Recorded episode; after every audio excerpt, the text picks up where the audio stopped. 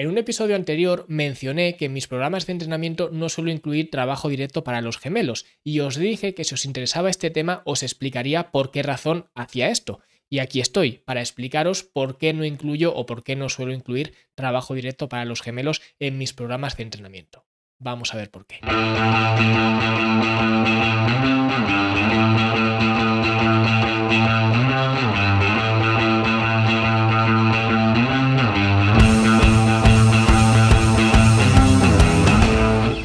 Y antes de nada, quiero dejar claro que mi reacción o mi propuesta o mi sistema de trabajo con respecto al entrenamiento de gemelos no significa ni que esté bien ni que esté mal. Es simplemente mi forma de actuar respecto a ciertas eh, cosas que fui dándome cuenta con el paso de los años. Con lo cual, no es más que un enfoque personal en el cual pues no prescribo entrenamiento de gemelos directo en mis programas de entrenamiento. Pero eso no significa ni que esté bien ni que esté mal. Ni tampoco significa que yo esté en contra del entrenamiento de gemelos. Lo digo porque en ese episodio en el cual mencioné que yo no solía poner entrenamiento de gemelos en mis programas de entrenamiento, había mucha gente que me preguntaba que por qué yo estaba en contra de entrenar los gemelos. No estoy en contra de entrenar los gemelos. Cualquier grupo muscular que tú quieras desarrollar, lo tienes que entrenar. Ahora veremos el por qué no prescribo ejercicios, digamos, de forma directa de gemelos en mis programas de entrenamiento. Pero quiero dejar claro que evidentemente si quieres desarrollar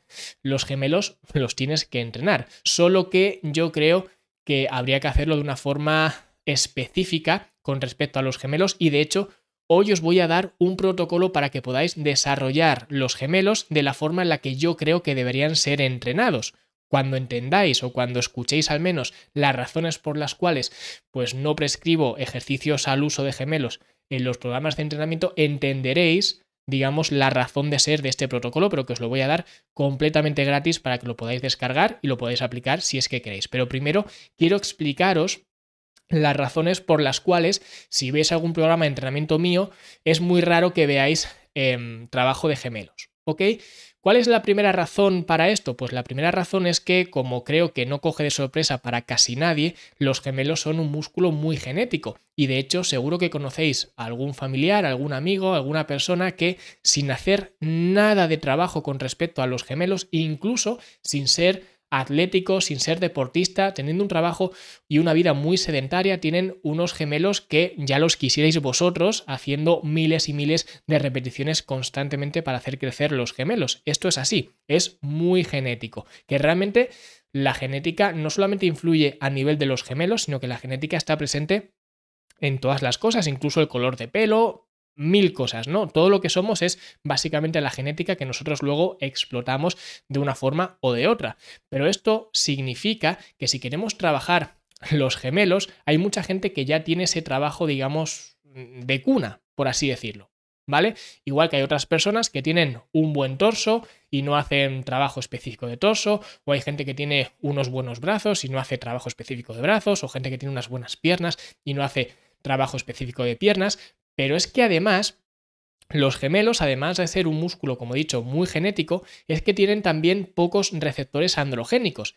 ¿Qué significa esto? Esto significa que además de que si no has sido bendecido con una buena genética de gemelos, te va a resultar muy difícil hacerlos crecer, porque tienen poco potencial de crecimiento, que es un poco lo mismo que ocurre con respecto, por ejemplo, a los erectores espinales. Si miráis fotografías de espaldas de culturistas naturales que sean amateur o junior, es decir, que estén al comienzo de su carrera y os fijáis en los sectores espinales, en el desarrollo de los sectores espinales y luego comparáis esas fotografías, esas fotografías que no sean de las mismas personas, no hace falta que sean de las mismas personas, de otras personas que ya sean pro, que tengan mucho bagaje ya en el culturismo, de nuevo, que sea culturismo natural, ¿vale? Para juzgar en las mismas condiciones. Y vais a ver que el desarrollo de la espalda si comparas a un culturista pro con un culturista amateur o junior, va a ser evidentemente muy pronunciado y va a ser un desarrollo mucho más global, mucho más estético, mucho más bonito, mucho más maduro en un culturista pro.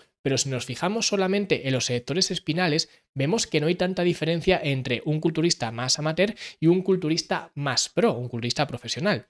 Sencillamente porque los sectores espinales no tienen demasiado potencial de crecimiento. Si lo que tú vas a ver va a ser un desarrollo del dorsal brutal, un desarrollo de los trapecios brutal, incluso de los redondos brutal, de los del hombro, en la zona posterior del hombro también brutal, lo que tú quieras, pero digamos que esos sectores espinales se va a quedar o el desarrollo va a ser muy poco con respecto a los años de trabajo que ha habido detrás. Pues con los gemelos ocurre un poco lo mismo.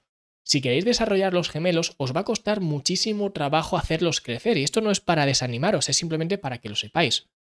Porque se unen estas dos cosas. Es un músculo muy genético y además es difícil hacerlo crecer más allá de ese dote genético que tienes. Así que, aunque tú pongas el trabajo para hacer crecer este músculo, digamos que va a ser muy, muy desagradecido el resultado que, que vas a obtener. Es decir, al final vas a tener mucho trabajo para pocas ganancias.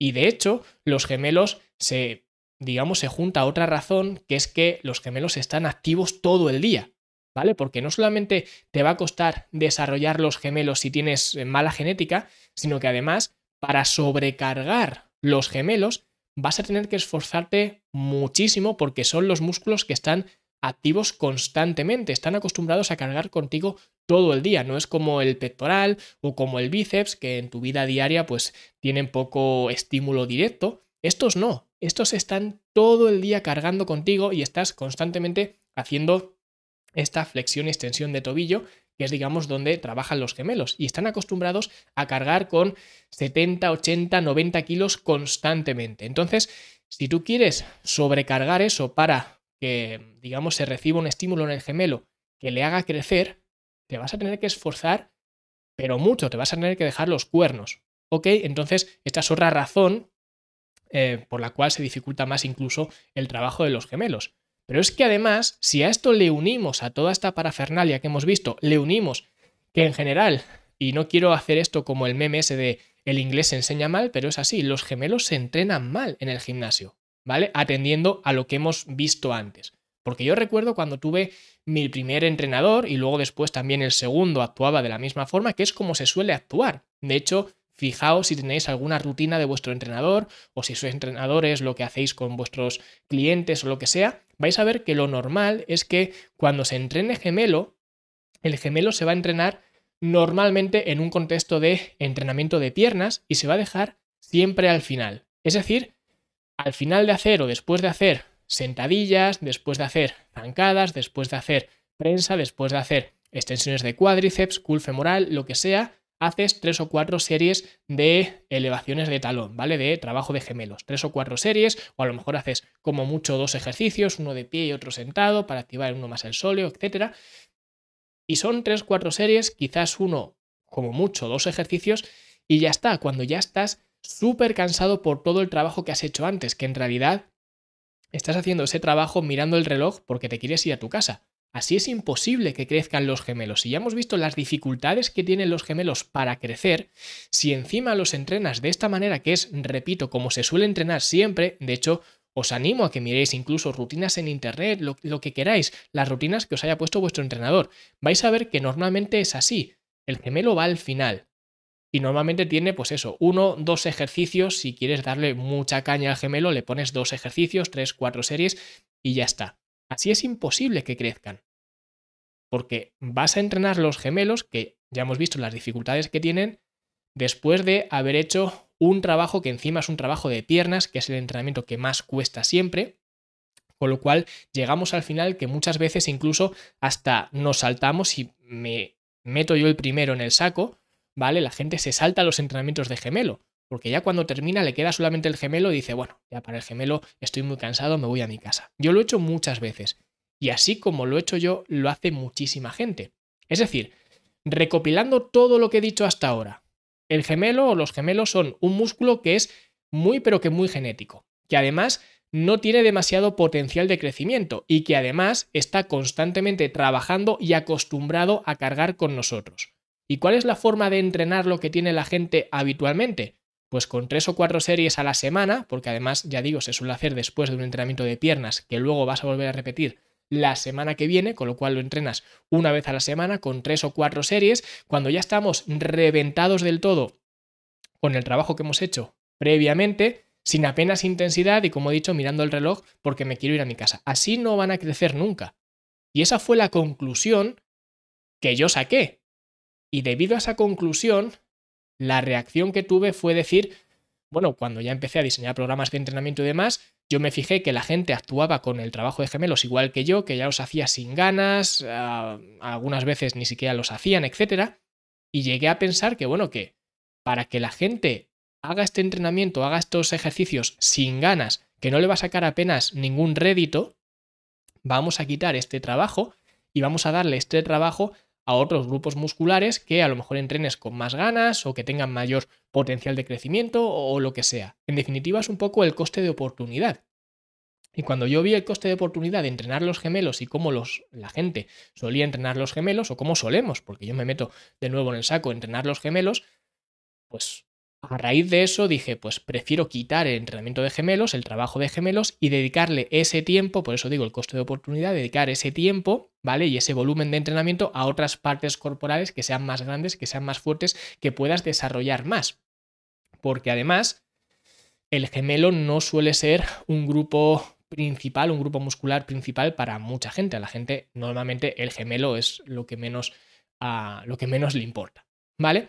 Entonces, teniendo en cuenta esto, teniendo en cuenta todo lo que he comentado y llevando ya a la conclusión que yo saqué y la razón por la cual pues no prescribo entrenamiento de gemelos o trabajo de gemelos dentro de mis programas de entrenamiento, ¿cómo creo yo que habría que entrenar el gemelo o los gemelos? Pues lo primero, con la dificultad que ya implica desarrollar los gemelos, Estoy convencido de que había que entrenarlos en un contexto de especialización y esto es muy importante. Es decir, si tú quieres especializar algo, tienes que priorizar ese algo. Con lo cual, si quieres entrenar los gemelos y quieres que ese trabajo, digamos, dé sus frutos, deberías priorizar el trabajo de gemelos por encima del trabajo de otros músculos. Es decir, lo primero sería, la forma más fácil de verlo sería, en lugar de hacer los ejercicios de gemelo al final, hacerlos al principio, porque es cuando más fresco vas a estar y cuando más intensidad vas a, poner, eh, a poder poner cuando estás al principio de la sesión, no cuando estás ya al final que estás fatigado y te quieres ir a tu casa,